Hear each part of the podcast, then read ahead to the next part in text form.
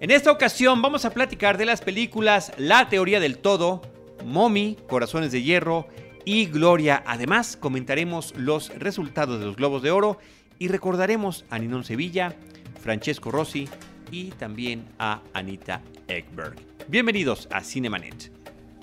El cine se ve, pero también se escucha. Se vive, se percibe, se comparte. Cinemanet comienza. Carlos del Río y Roberto Ortiz en cabina. www.cinemanet.com.mx es nuestro portal, un espacio dedicado al mundo cinematográfico. Yo soy Carlos del Río y en nombre de Paulina Villavicencio, nuestra productora, saludo a Roberto Ortiz. Roberto, ¿qué te parece si empezamos con la película que está en cartelera que se llama La teoría del todo? The Theory of Everything, una película biográfica, una biopic que le llaman en Estados Unidos, acerca de Stephen Hawking, este renombrado científico físico que eh, pues lo vemos, lo conocemos mediáticamente postrado en esta silla de ruedas y hablando con esa voz robótica. Es eh, una película biográfica, Carlos, eh, que uno podría pensar que se emparenta con aquellas biografías de otras épocas hollywoodense donde el artista, el escritor, siempre tenía este proceso de sufrimiento para lograr alcanzar la cumbre eh, de su arte y finalmente ser reconocido por la crítica y por la sociedad. Bueno, aquí estamos ante un personaje eh, de una trayectoria muy difícil porque se presenta una situación de él que lo lleva a postrarse, a estar en silla de ruedas, a estar en la cama, sus uh, eh, facultades físicas no funcionan, llega un momento en que deja de tener la posibilidad de emitir los sonidos guturales y se comunica a través de una computadora, de tal manera que hay dos cosas que llaman la atención de esta película. Por un lado, este proceso de deterioro de un hombre que nunca se da por vencido, pero en donde está de por medio su esposa. Una mujer que desde el principio va a estar al frente de la batalla acompañándola, aunque al final renuncie y decida finalmente tomar su propio camino. Eso me parece importante. Y la otra cosa es este proceso eh, que implica el deterioro físico, orgánico, de salud, pero que al mismo tiempo es el esfuerzo, uno diría sobrehumano, de un hombre, de un científico, de un gran talento, de una mente brillante, para poder establecer una teoría importante en el mundo científico. Roberto, a mí me parece que la película está es producida de una manera extraordinariamente impecable. Me refiero a todos los elementos, desde la dirección, la actuación, el guion. Hay que decir que la película también es exageradamente correcta. Está basada en el libro que la propia ex esposa de Stephen Hawking está escribiendo sobre la vida que llevaron juntos y es una película que de alguna manera también lleva la propia bendición de Stephen Hawking. En ese sentido, me parece que la fotografía es preciosista, el recuento de la época es glorificado, que efectivamente nos encontramos ante esas cintas, que cuando llega un momento emotivo entre una pareja de jóvenes que están en el proceso de enamorarse, pues están solos en un puente, es cuando caen los fuegos artificiales, Bailan. es cuando todos los elementos a su alrededor se conjugan para que esa noche sea mágica, sí. Y eso es, Roberto, lo que a mí en particular no me gusta de la película, a pesar de todas las cosas buenas que estoy diciendo que tiene. Esta es una película que trata acerca del menos convencional de los hombres a través de una película completamente convencional. Diríamos que es una película melodramática y efectivamente es una película correcta políticamente hablando, Carlos. Cuando el personaje de Jane, de la esposa, araña la posibilidad de tener otra relación sentimental, en este caso con un maestro de música, resulta que solamente se presenta como posibilidad en un primer momento, pero el esposo de ella, el científico, está de acuerdo en que ella también procure su propia vida. Como si finalmente en estas situaciones, sobre todo de él, no pudieran eh, darse raptos de celos, de desconfianza, etcétera. Ve con buenos ojos finalmente el que esta mujer, su esposa, pueda ser cobijada por otro hombre. Y también otra cosa que me Pero llama espérame, la Roberto, atención. fíjate que eso me parece que es de las cosas interesantes de la película. Es interesante, pero te habla de una sensatez que, perdón, habría que considerar si así fue. No lo sabemos del todo. Nunca lo sabremos, pero también solamente queda sugerido, nunca queda del todo claro. No, él le dice a ella que si, eh, que si, que, digo, cuando se da cuenta de que está la aproximación de un hombre con ella y que podría ser el tercero en discordia, él le dice que podría también eh, ver por su vida. Le está dando entrada, está abriendo la puerta para que finalmente ella tome una decisión o no sobre una posible relación inmediata o futura con otro hombre. Y otra cosa también que me llama la atención es que pareciera que es un hombre ecuánime en todo momento, que nunca se desespera, perdón, en esa condición en el que se encuentra, muy seguramente existieron momentos difíciles, conflictivos, de exabruptos, enfrentamientos, etcétera, y siempre está de una ecuanimidad que es asombrosa. Si así es el personaje, merece la gloria.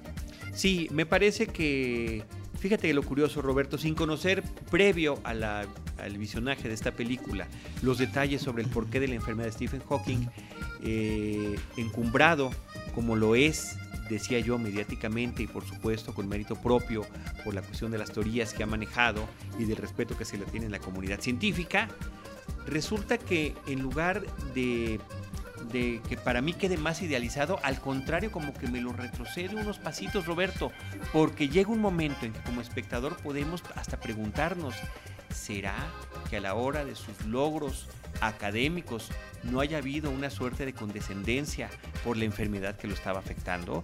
Es solamente algo que pongo yo allí. ¿Condescendencia de quién? en el sentido de los, de los maestros, que le digan, sí, ace- aceptamos tu postura, tu teoría eh, sobre el universo, este, tiene algunas fallas, pero este, sí está bien. ¿Me explico? Por la cuestión de su enfermedad Pero, física. pero eh, sus aportaciones teóricas ahí están y son reconocidas por el mundo Sí, científico, es, Carlos. pero mi pregunta es justamente ante esa escena en particular, cuando él está haciendo su tesis, presentándola Y el examen, frente a los doctoral, maestros, el examen, eh, sí efectivamente hubo condescenden- condescendencia por parte de ellos, ¿no? Habría que comentarlo eh, en- la plática de sobremesa y con ustedes, queridos amigos que nos escuchan, ya que hayan visto la película, para que sepan de qué escena en particular les estoy hablando. Insisto, la película está muy bien actuada, tan bien actuada que, por supuesto, Eddie Redmayne, quien interpreta a Stephen Hawking, ha recibido todos los elogios y hasta este momento de grabar este programa, un globo de oro por su interpretación de Stephen Hawking. Felicity Jones recibió nominaciones, pero también habría que reconocer el personaje muy puntual de Dennis Chiama, interpretado por el actor inglés David Thewlis, que es el maestro, el mentor, el que lo orienta, el que lo guía, el que trata de sacarle jugo a este personaje desde antes inclusive de conocer el problema físico que se avecinaba. No lo mismo podría yo decir de Emily Watson, esta gran actriz de- del cine internacional, no nada más inglés o americano, que me parece que está relegada a un personaje menor que pudo haber sido interpretado por cualquier persona cuando ella tiene unas capacidades mucho mayores. Sí, pero ahí es el director que finalmente Sí. le dio nada más ah, ese, esa presencia. Ahora, ese, en este rango actoral, eh, Carlos, como tú dices, con ah, eh, actuaciones relevantes que ya están teniendo su reconocimiento ahora, en estos momentos, por los Globos de Oro. Sí, y bueno, pues es lo que se conoce como eh, estas actuaciones que son un anzuelo para la academia, para los Oscars. Historias de vida, historias de esfuerzo y de lucha muy grande que no, que no dejan de tener su mérito. Personajes paralíticos. personajes con problemas físicos. Entonces, bueno, pues ahí está ya el primer eh, grupo que tomó el anzuelo, que es eh, las- los miembros de la, de la prensa extranjera en Hollywood a través de los Globos de Oro. El director se llama James Marsh y la película en México se conoce como La Teoría del Todo. Roberto también ya llegó finalmente, aunque ya la hemos comentado en este espacio, la película Mommy de Javier Dolan a la cartelera comercial. Sí, es una cinta de 2014 de uno de los directores más interesantes de los años recientes, que afortunadamente en Cineteca Nacional hemos conocido más de una película suya y que nos orilla a estar al pendiente de este director. En esta cinta pues vemos la relación muy conflictiva entre una madre y su chico, un adolescente que padece de trastorno por déficit de atención eh, y también es hiperkinético, de tal manera que eh, estamos ante una sociedad donde existe la posibilidad de que los padres autoricen el ingreso a clínicas especializadas de salud a sus hijos si son estos conflictivos. De tal manera que la madre decide sacar al hijo y entablar una relación que desde un principio tiene sus pormenores, tiene sus dificultades, los enfrentamientos, los exabruptos del chico, de tal manera que hay momentos de decisión, sobre todo en la parte final de la película, que eh, pueden ser drásticos, pero en donde finalmente se tienen que tomar decisiones y se tiene que definir eh, la vía de acción. De tal manera que esta película llama la atención porque el director se vuelve experimental en términos eh, de la forma como maneja la imagen, es una pantalla vertical, aunque se le llame formato cuadrado, de tal manera que esta pantalla vertical nos da esta sensación de opresión de esto que están viviendo anímicamente los personajes en su cotidianidad. Hay un tercero personaje interesantísimo que finalmente aparece, que es una vecina, que va a incursionar en esta relación tan dificultosa de la madre con el hijo. Y esta misma eh, pantalla vertical solamente se expande en una línea horizontal en un momento onírico que está perfectamente justificado y que en ese sentido este planteamiento formal por parte del director eh, logra funcionar a la perfección. Es realmente una película que vale la pena ver. Pues ahí está Mommy de Javier Dolan en los cines. Roberto también en cartelera, la película que en México se llama Corazones de Hierro. El título original es Fury, que sería Furia, protagonizada por Brad Pitt, Shia LaBeouf y Michael Peña, entre otros. El director de la película es David Ayer, una película ubicada en la Segunda Guerra Mundial. Eh, desde el principio existen los créditos que indican que estamos en 1945.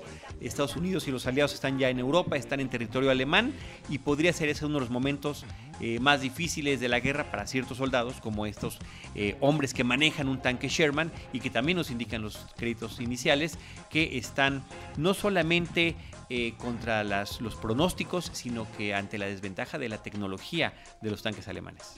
Sí, estamos efectivamente ante un momento culminante de la Segunda Guerra Mundial, cuando ya los aliados están ganando cada vez más terreno y en donde los espacios de acción son más reducidos por parte de los alemanes. Pero aún así está la guerra y la guerra es fratricida, de tal manera que tenemos efectivamente a este militar interpretado por Brad Pitt que eh, está en el personaje de Don y que él comanda, está al frente de un tanque.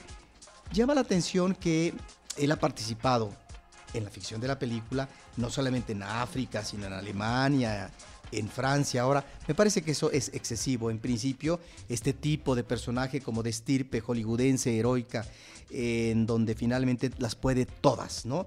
Tan las puede todas que en honor ¿sí? a la prestancia física eh, para muchas espectadoras, ¿no? de aliento, eh, de taco de ojo.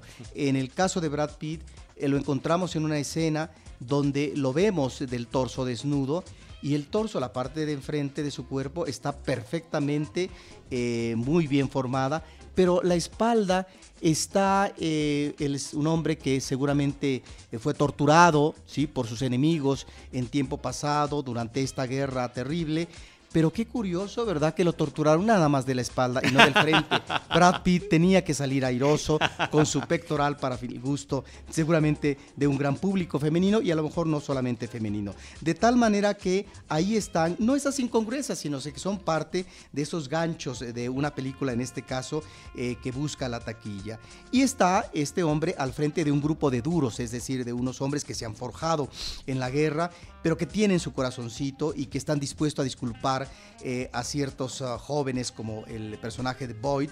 Y ahí es donde me parece que a veces la película cae en el melodrama ramplón como cuando llegan a liberar un pueblo alemán y Brad Pitt junto con el más joven que se acaba de integrar al grupo. El novato. El novato efectivamente del grupo, pues eh, eh, suben a un piso en donde está una mujer con su hija y en donde el chico comienza a entablar posiblemente relaciones con la chica. Esto me parece que es demasiado idílico. Si bien la idea o el enfoque es no presentar a los alemanes como gente odiosa, terrible, ignominiosa, etcétera, me parece que ahí la actitud blandengue por parte del tratamiento del director eh, se encuentra eh, muy, muy patente.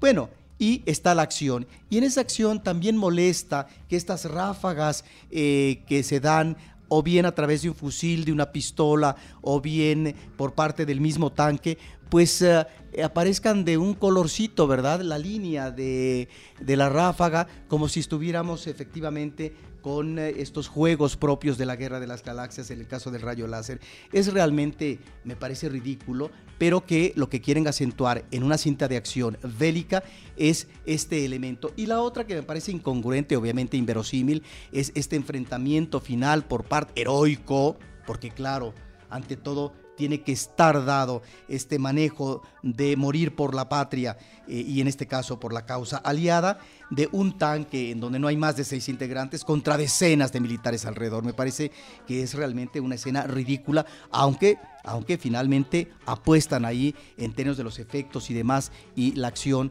el director de la cinta. Ahí está una de estas películas que es obviamente para el lucimiento de este actor que se ha mantenido durante muchos años como galán, pero también como un actor ahora ya maduro que ha dado buenos resultados. Y que, y que ha participado en películas emblemáticas, Roberto, realmente importantes. Yo creo que esta en particular no es una de las que quedará como una parte importante de su filmografía.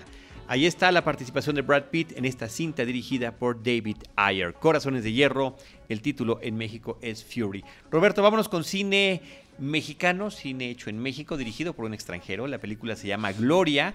Es del 2014, es una película que se estrenó en nuestro país, me parece que en el Festival Internacional de Cine de Morelia, si no es que además participó en otros. El director es Christian Keller, que es un eh, europeo que joven que cuenta que estaba en Estados Unidos cuando recibió eh, la noticia de que Gloria Trevi había sido liberada finalmente, se entera de toda la historia, él no sabía quién era Gloria Trevi, de qué se trataba, qué cantaba, ni demás, y que, eh, bueno, pues le pareció muy interesante, empezó a investigar, empezó a armarla, a confeccionar la idea de hacer una película sobre la vida de este personaje y compra inclusive los derechos de las vidas de Gloria Trevi y de Sergio Andrade, además de que hace aparentemente una investigación sobre los hechos suscitados en torno al ascenso de este personaje como figura mediática, como una cantante popular en nuestro país y en el extranjero, y eh, su relación con su manager, Sergio Andrade, y todo lo que la prensa denominó en aquel momento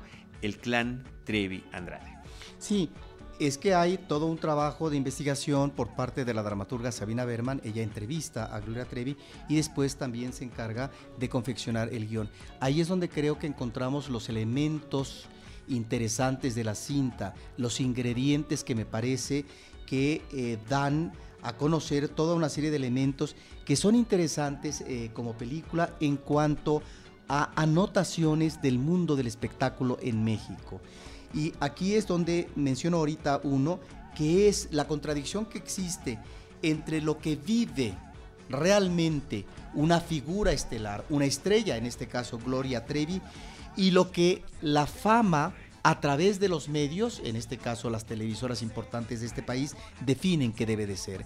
Esa contradicción finalmente está muy bien planteada y manejada en la cinta porque finalmente esto siempre está presente.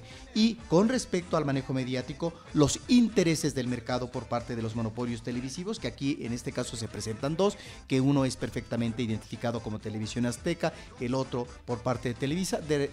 Además, aparecen los dos titulares eh, de estas empresas eh, donde finalmente apuestan sus mejores eh, cartas aparecen personificados por actores. Aparecen personificados y apuestan al por mayor en una coyuntura favorable, dependiendo de las circunstancias que se presentan. ¿Para qué?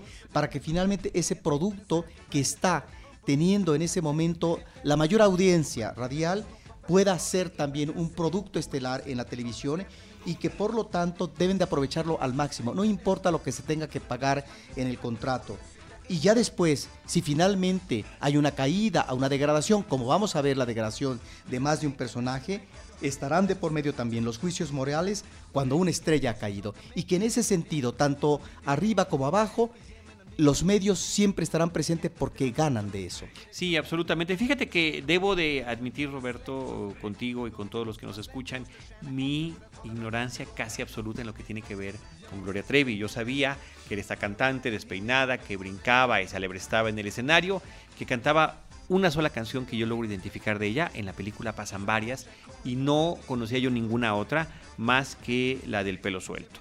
Y también escuché, sí, así es, Paulina. Paulina me volteé a ver sorprendida. ¿De dónde ha vivido esto? Pues sí, no prestaba yo atención. Seguramente era fan, seguramente era fan. Yo abría los periódicos, Roberto, eh, en las secciones de espectáculos y me enfermaba. Yo buscando cuestiones de cine, me enfermaba a descubrir puras notas en torno a Trevi, que por supuesto no leía, pero que estaban en la primera plana. Entonces, bueno, tenía yo ahí un, prejuicio en contra de esa situación. Nunca me enteré bien del todo cómo estaba la situación. Me parece que la película, como cualquier ficción que está basada en hechos reales, de alguna manera tiene que tomar parte y de alguna manera toma un enfoque de la situación, al menos presenta lo que puede ser, cuáles son las circunstancias del caso, el hecho de que este hombre, Sergio Andrade, que me parece que es un personaje eh, impresionante, el de la vida real y el del actor que lo interpreta, que si le damos otros 10 minutos en pantalla, la película se puede haber llamado Sergio y no Gloria. De ese tamaño me parece que es la importancia que tiene este hombre, del manejo, la este músico que manipulaba a estas jovencitas y que a partir del enorme éxito de Gloria Trevi, eh, logra con ello seducir a más chicas que quisieran ser como ella y hacer con ella lo que quisiera. Sí, me parece que estamos efectivamente ante una cinta en donde el personaje no solamente es Gloria Trevi, como tú dices, sino es Sergio Andrade, pero en donde no se puede explicar a Gloria Trevi triunfadora como cantante si no está de por medio Sergio Andrade. De tal manera que este personaje masculino, pues es en principio un personaje, como lo vemos en la cinta, patológico, es ah, un depredador, efectivamente, es eh, un hombre que siempre estará sometiendo, manipulando a las chicas con las cuales trabaja, porque es a partir de esta manipulación donde va a obtener los mejores dividendos económicos, explotándolas eh, desde su filón artístico y por otro lado también explotándolas sexualmente, condicionándolas, teniendo hijos con ellas, siendo menores de edad y justificando siempre en cualquier momento si es necesario casarse con una niña de menos de 15 años, hay que hacerlo con tal de salvar su pellejo. Es realmente un personaje ominoso, un personaje despreciable. Es eh, cuando uno ve este tipo de engendros humanos, realmente uno eh, se espanta de la magnitud del daño que pueden hacer a la sociedad. Y en este caso, así lo vemos en la película, es este daño que hace ante personajes menores de edad, en donde por cierto no aparece salvo una ocasión eh, la manera como las padres, las madres o los padres entregan, ¿no? Eh, casi a ciegas a un empresario que finalmente las va a tratar de esta manera. Está por un lado él. Perdón, eso es muy importante lo que estás comentando, Roberto, porque me parece que es medular. Efectivamente, está este hombre que abusa de estas chicas, pero ¿dónde están esos padres que lo permitieron, que permitieron y las dejaron eh, solas en esos momentos, ¿no? Y que en la película aparece un pasaje en donde una madre eh, quiere seguir viendo ventajas económicas a partir de su... Es una madre oportunista en donde dice, bueno, sí, siempre y cuando, como tengo mi abogado al lado, te cases con, con esta hija. Y Andrade responde, adelante. Finalmente, estas mujeres que son ya, si no de mi propiedad, las domino, no tienen por qué objetar nada. Y por otro lado, está esta Gloria Trevi que no sé si es demasiado acentuado. Y Interpretada por Sofía Espinosa. Sí, que está muy bien, que es un personaje sometido pero que queda sometido eh, todo el tiempo que tiene esta relación, no solamente eh, de trabajo y de relación artística, sino también en cuanto al afán que ella tiene, en principio de manera pasiva, contenida, del amor eh, a, Sergio Andrade, bueno, este amor contenido finalmente se manifiesta y se concreta esa relación de ellos que llegó inclusive al embarazamiento de Gloria Trevi y tener un hijo de Sergio Andrade. De tal manera que en casi todo el momento de la película, claro, en todo momento de la película vemos a una Gloria Trevi que efectivamente por este afán amoroso este hombre que ella ha idealizado, es que finalmente no importa que pase encima de ella. A veces en ese sentido habría que ver realmente eh, qué hay detrás de todo esto, pero me parece que hay un sustento que es el trabajo que hace Sabina Berman y que nos muestra a esta mujer totalmente sometida. Yo no sé si a veces exageran el caso con respecto a una Gloria Trevi que muy seguramente fue partícipe eh, de esta corrupción de menores, eh, de este trajín y de esta vorágine en un mundo dominado efectivamente por un hombre. Y basta una escena a recordar en donde el harén, de chicas está en la cama con ah, este Andrade y solamente se asoma eh, eh, eh, Trevi porque parece que tiene que pasar mucho tiempo para que ella reaccione, que también se tiene que integrar al clan, pero claro, solamente si él se lo pide. Entonces ahí es donde creo que a veces el personaje es tratado muy correctamente. Bueno, estamos ante una historia que tuvo sus problemas, donde la misma Gloria Trevi protestó, aunque como finalmente era una historia que ya no le correspondía porque se habían vendido los derechos, finalmente por más demanda que ella pudiera haber tenido, no sé si se dio, no iba a proceder. No, no y, no procedería eh, porque parece que eso estaba muy bien fincado desde el principio el tema de la venta de los derechos para contar su vida, ¿no? Y parecía, ahora por ahí leía yo alguna nota, que ella quería comprárselos de vuelta al director para contarlo desde su perspectiva. No quedó contenta con la forma en la que es retratada, pero ya sea por acción u omisión, Roberto me parece que es igual de culpable de las cosas que se narran en la película que son terribles. Hay que decir algo más de la película a favor, es el tema del, eh, estilo narrativo que tiene. La película comienza con una situación eh, en determinada época, en 1984, cuando ella está haciendo fila, esperando su primera audición y de repente eh, estamos 15 años después en Brasil cuando es detenida por las autoridades junto con Sergio Andrade y esta otra chica que era conocida como Mari Boquitas. Y en ese juego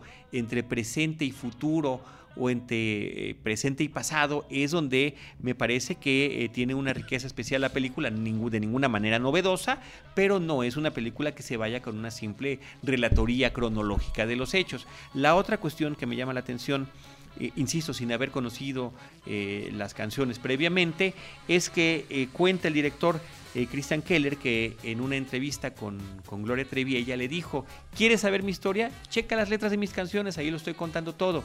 Y de alguna forma él utiliza los pasajes de esta vida de Gloria Trevi con Sergio Andrade y el resto de las muchachas para eh, justificar algunas de las letras de las canciones y que podamos entender, ¿no? Y me parece que ese juego eh, funciona bien. Sí, porque las letras también eh, nos hablan. A pesar de lo primitivas que son, como diría el propio Sergio Andrade en la película, ¿no? Sí, pero ahí lo manejaba con gancho Sergio Andrade para manipular a Gloria Trevi en cuanto a ningulearla, porque efectivamente no era una profesional eh, de lo que es el arreglo musical, de la escritura de una canción, etcétera. Pero las mismas letras efectivamente van dibujando el personaje de Gloria Trevi. Y hay una canción que dice, con los ojos cerrados le voy a creer. Es ahí donde esta sola frase nos da una idea del nivel de sometimiento, de la entrega ciega de Gloria Trevi ante un devorador, ante un buitre como era eh, Sergio Andrade. Y luego la otra, esta manifestación espontánea, libre, arrebatada, que lo da en sus eh, primeras apariciones eh, o en su primera aparición en el programa seguramente siempre en domingo con ah, Raúl Velasco, cuando eh, dice, a mí me gusta andar de pelo suelto. Es decir, es la libertad de manejarme como yo quiera, en mi vestimenta, en mi forma de ser, ¿sí? en la forma como manejo mi cabello. De tal manera que tenemos esos dos polos que las letras están reflejando como personalidad condicionada ante la personalidad muy marcada, muy presente, muy machista de Sergio Andrade. Y aunque algunas de esas recreaciones de programas como siempre en domingo, donde por cierto era, me parece, de acuerdo a la película, otra, otra canción la que, la que cantaba, la de psiquiatra o alguna cosa así. Sí, tienes razón. Eh, y quedan un poco caricaturizadas. Eh, el hombre que interpreta a Raúl Velasco o el que interpreta a, al, al, director o dueño de las televisoras, ¿no? Ya sea el tigre de Televisa o, Salinas. Pliego de Televisión Azteca. Bueno, me parece que hay un juego ahí también con las canciones, la música que, que, resulta interesante en la película. No estamos hablando de ninguna obra maestra, por supuesto, pero sin ser un personaje del que uno tuviera, en mi caso, mucho interés, me parece que sale uno eh, pues con una experiencia cinematográfica grata e inclusive con la curiosidad de saber más sobre las situaciones que vivimos como país y eh, de una chica que mucha otra gente conoció y que era efectivamente de jovencitas como Paulina Villavicencio un ejemplo a seguir. Bueno, y, y vuelvo al principio, los intereses mediáticos. Cuando tú mencionas estos dos personajes, nos hablan de cómo se mueven, en este caso, las, las, televisoras más importantes del país en función de los productos que en ese momento le van a redituar. Eso es lo que cuenta y no otra cosa. Por eso, cuando Sergio Andrade habla con Gloria Trevi le dice algo así como es un monstruo, es una monstrua porque estás en el primer lugar con una de tus canciones en radio, entonces inmediatamente esto dice, se puede negociar con las televisoras. Y si el tigre que estuvo en desacuerdo que tú pudieras continuar en Siempre en Domingo, porque finalmente fuiste demasiado atrevida para este público que finalmente es un público que, queremos domesticar y que tiene que ser el público familiar muy al estilo efectivamente de este hombre que seguramente se, se, ¿cómo se llama? Eh, se daba golpes de pecho. Se daba golpes de pecho como Raúl Velasco y se van a la otra televisora, a la competencia, porque dice Sergio Andrade, al tigre hay que meterlo en su jaula. Y efectivamente, cuando ya después de Televisión Azteca regresan a Televisa con un contrato jugoso donde él va a obtener millones de pesos. De dólares. Y, bueno, efectivamente de dólares. ¿Qué es lo que sucede? Que inmediatamente uno de los personajes centrales en la chismografía de la televisión, que es Patti Chapoy, inmediatamente comienza a articular ¿sí? Eh, la forma como van a tratar de hacer caer a este ángel que está en el pedestal y hay que bajarlo. Pues ahí está la película, yo creo que vale la pena verla, Roberto, y que es una sorpresa interesante en nuestra cartelera. Gloria, Gloria de Christian Keller acerca de la vida de Gloria Trevi, de su ascenso y caída de la fama. Roberto, vamos a mencionar eh, rápidamente la lista de ganadores en lo que tiene que ver con el cine en los Globos de Oro 2015. Eh, Mejor película, Boyhood en Momentos de una vida, mejor película dramática, así es como lo dividen, mejor actor de drama, Eddie Redmayne por su interpretación de La teoría del todo de Stephen Hawking, mejor actriz en drama, Julianne Moore por la película Siempre Alice, Still Alice, una mujer eh, cincuentona que descubre que está padeciendo Alzheimer. Mejor película de comedia o musical, El Gran Hotel Budapest. Para mí fue un deleite que esta película fuera premiada. Mejor actor de comedia o musical, Michael Keaton por la película de Birdman, Alejandro González Iñárritu. Mejor actriz de comedia musical, Amy Adams por la película Big Eyes. Mejor actor de reparto, J.K. Simmons por la película Whiplash. Eh, mejor director, eh, Richard Linklater por la película Boyhood, que fue una gran sorpresa y grata sorpresa, ya mencionamos, creo que estamos platicando antes de empezar el programa con Paulina sobre los méritos que tenía esta historia acerca de un niño que lo vemos crecer de los 6 a los 18 años. Mejor guion para Alejandro González Iñárritu, Alexander Dinalarios, Nicole Giacabone y Armando Bo por la película Birdman. Mejor banda sonora para Johan Johansson por La teoría del todo. Mejor canción original Glory de la película Selma. Mejor película extranjera, una película rusa que se llama Leviatán, y mejor película de animación, Cómo entrenar a tu dragón 2. Sí, como siempre, hay premios que uno considera que son meritorios y otros que finalmente eh, tienen que ver con esta euforia y la sobrevaloración que hacen a veces eh, ciertos jurados ¿no? en las premiaciones, como por ejemplo Iñárritu como mejor guion ¿no? en esa película, que no solamente ha sido muy alabada por la crítica, sino que muy seguramente se perfila en el Oscar para obtener más de un premio. Pues ahí está esto, Roberto. Mejor actriz de reparto mencioné a Patricia Arquette por Boyhood. Eh, me parece que me lo brinqué. Eh, Roberto, también queremos, y esto es con lo que arranca lo que es la temporada de premiaciones de películas del 2014, estrenadas en el 2014 en Estados Unidos, ahora en el 2015, y que van rumbo a lo que es el máximo galardón para la industria estadounidense, que son los Óscares, los premios de la Academia. De acuerdo a cómo vemos eh, el comportamiento y el reconocimiento a Iñárritu, efectivamente, estamos hablando del mejor momento de estos compadres, tres compadres mexicanos, ahora en Hollywood, en donde estos tres amigos, bueno, dos, uno el año pasado, Alfonso Cuarón obtiene eh, un premio importantísimo Oscar, del Oscar y su fotógrafo, eh, y muy seguramente estará nuevamente en la puerta grande ahora eh, González Iñárritu. Quiere decir que están ahorita en su mejor momento en Hollywood, están en el pedestal. Roberto, vamos a mencionar brevemente ya para concluir este programa los fallecimientos de Ninón Sevilla, Francesco Rossi y Anita Ekberg. Pues Ninón Sevilla, la rumbera mayor.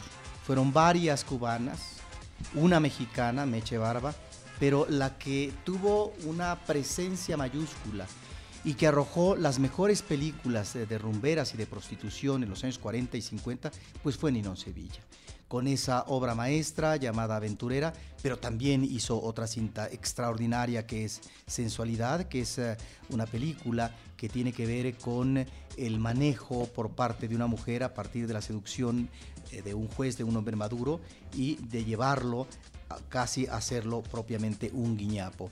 Está también Víctimas del Pecado, otra película importante de Emilio Fernández.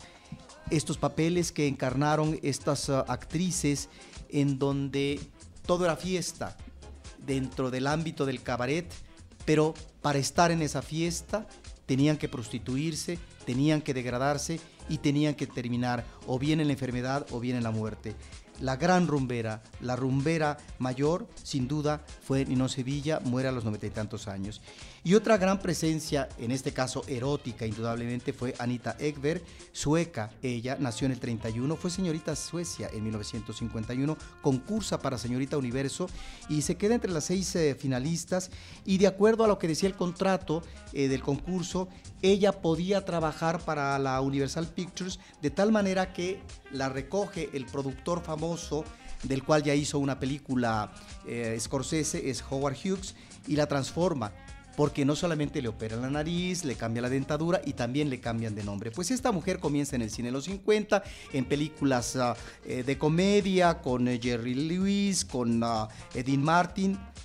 Trabaja también con directores importantes como William Willman, eh, Kim Bydor, Vittorio De Sica, pero la gran presencia y que quedará para la historia del cine es ella al lado de Marcelo Mastroianni en La Fuente de Trevi en Roma en en aquella película de la Dulce Pita de Federico Fellini, en donde ahí Marcelo Mastroianni ve este portento de mujer, esta rubia extraordinaria, que lo mismo podría ser la madre, la amante, todo, todo ahí del universo femenino se resume en ese cuerpo hermoso, bellísimo, pródigo, en esa fuente de Trevi.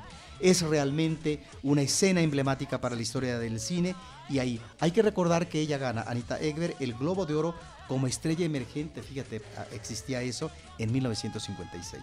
Y esa famosa cita que se le, que se le atribuye, Roberto, que dice, no fue Fellini el que, me, y estoy parafraseando, no es exactamente así, no fue Fellini el que me hizo famosa, sino yo la que hice famosa a Fellini. Sí, lo cual es erróneo. No, por supuesto, pero, pero eso dijo. Porque Fellini finalmente ya eh, era famoso y su, su, su, su fama eh, fue más allá de ella.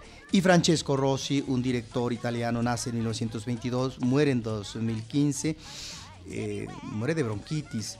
Él fue un director de temas polémicos, eh, y es muy importante algunas de sus obras cinematográficas. En esas 61 hace Salvatore Giuliano sobre un bandolero siciliano que se llamaba así. Esta película ganó el Oso de Oro de Plata por mejor dirección en el Festival de Berlín. El caso Matei del 72 es una de esas grandes películas.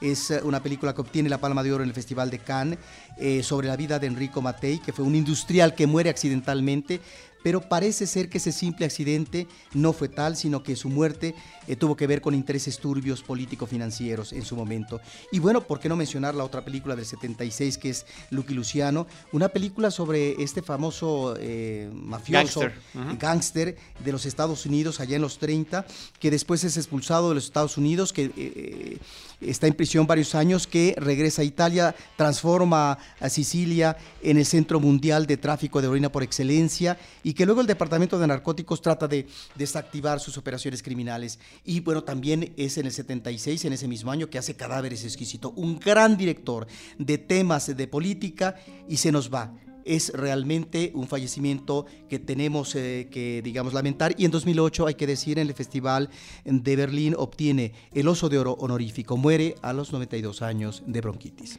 Pues ahí están estos eh, lamentables decesos, pero recordarlos y ver que su inmortalidad queda, Roberto, allí a través de su trabajo cinematográfico. Muchas gracias a todos los que nos han escuchado, a nombre de, de Roberto Ortiz y de nuestra productora Paulina Villavicencio. De verdad que no saben cómo les apreciamos que nos escuchen, que nos descarguen, que estén con nosotros, que nos acompañen también en redes sociales. Arroba Cinemanet, facebook.com diagonal Cinemanet, Cinemanet 1 en YouTube y eh, bueno, también en iTunes se pueden descargar esos podcasts y pueden dejar ahí sus comentarios, se los vamos a agradecer. Y también en nuestro portal www.cinemanet.com.mx. En cualquiera de esos espacios, nosotros les estaremos esperando con cine, cine y más cine.